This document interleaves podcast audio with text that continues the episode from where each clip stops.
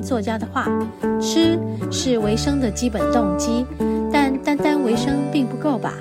更重要的是，透过适当的食物提升生命的品质，才能达到长期的身心健康，直至终老。在和你分享爱的第二个单元——食物的疗愈，让我们来聊聊食物的能量带给身心各方面的影响。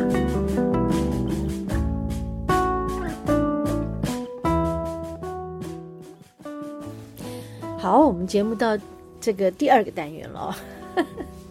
我刚刚说节目到，哎，应该是我们节目进行到，好吧，就顺其自然吧，也不要去更改了，将错就错了，哎，也没有什么对跟错嘛，对不对？就自然而然的进来，不是很好吗？好哦，气氛很好，一切都很好啊呀。我们要进来第二个单元讲什么呢？我继续把刚刚的第一段的故事讲下来，好不好？嗯，你们一定很想知道我跟牙医做了什么，或者是后来我们怎么样，对吧？好啦，是我想讲啦，不是一定你们想知道啦，是我很想讲我的感动，感动到现在还是觉得。真的是，呃，笑到嘴都合不拢了。这感动有这么的、这么的大，这么的无可计量，真的是好感恩。好，我要说的是，然后牙医就来了，哎，然后我就下课了，然后我就解读他了。然后呢，中间有非常多的感动，他的神性下来告诉他很多事。它的下半身哈，第一个脉轮海底轮，第二个脉轮脐轮，第三个脉轮太阳神经丛。在这些我们肉身上，我们需要食物滋养的肉身上，我们需要一些动力去推动我们自己往前进的动力上，还有在我们吸收什么食物，然后产生出养分，然后有力量的状态下。一个人的肉身和小我，其实是需要非常大的爱跟滋养，还有鼓励的。对呀，那这些爱、滋养跟鼓励从哪里来呀？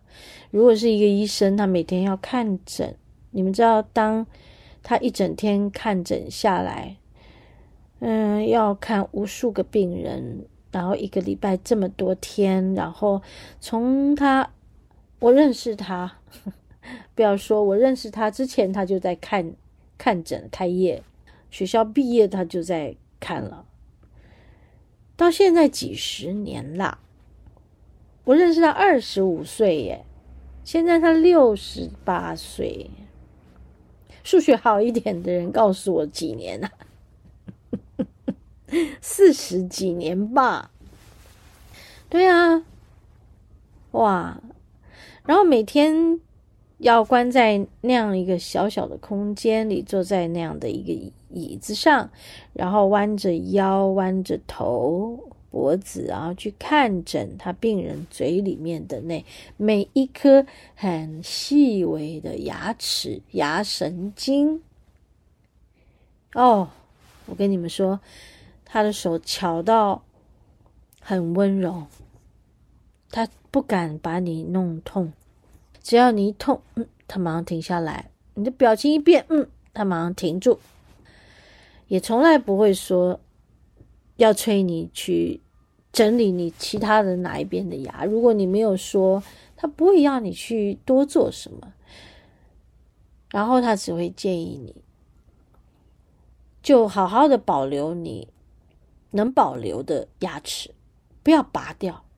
他说：“牙根很重要。”我真的觉得我遇到好牙医，在我的十九岁之前遇到的是很不好的牙医，然后后来弄坏了一些牙，碰到他以后重整。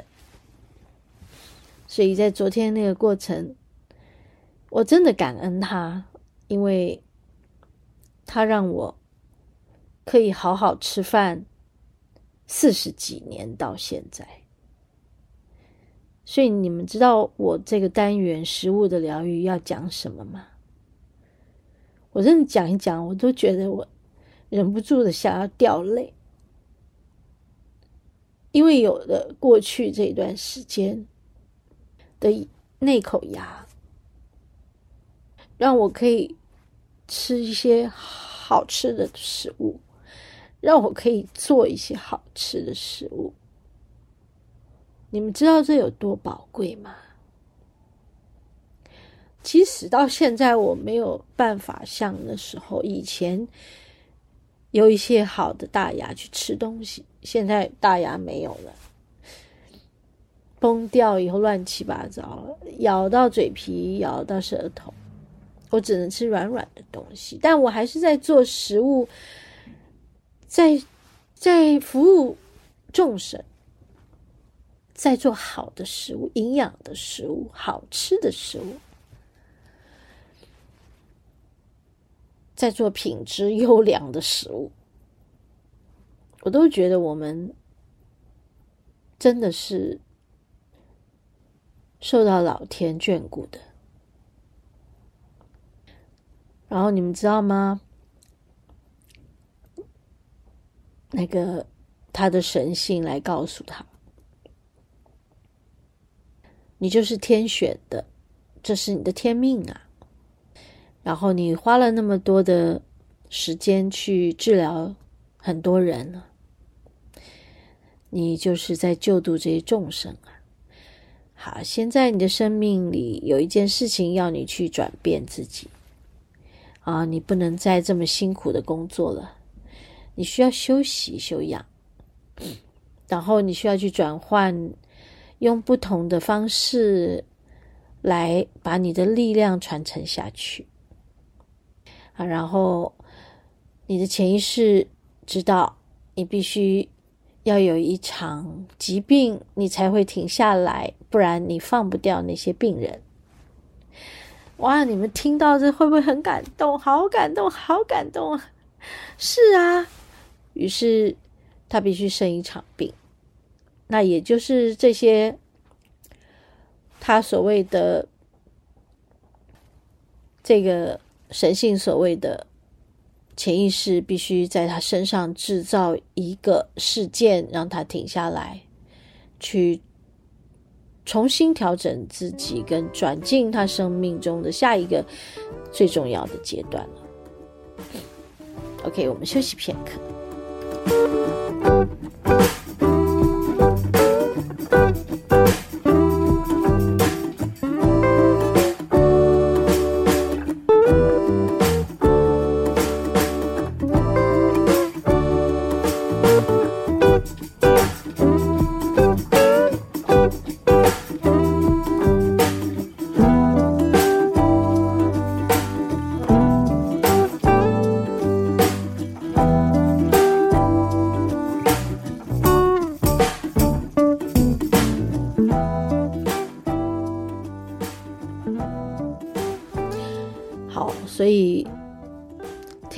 这一番话以后，我相信他就如同吃了一颗定心丸。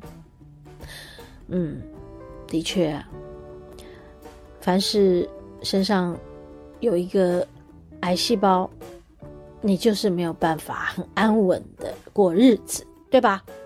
对，我听到很多在听我节目的人心里面跟我一起说，对。对，是真的，但你不知道，你的潜意识和你身体还有这些细胞，其实是带着爱来发生这件事的。这才是我觉得好感动我的地方。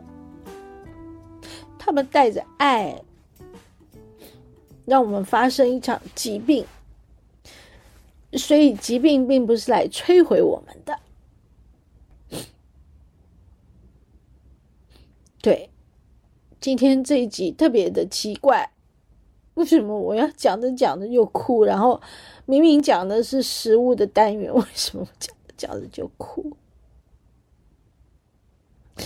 哦，我就觉得非常非常的充满了爱的感觉。我一定要把这个分享给你们。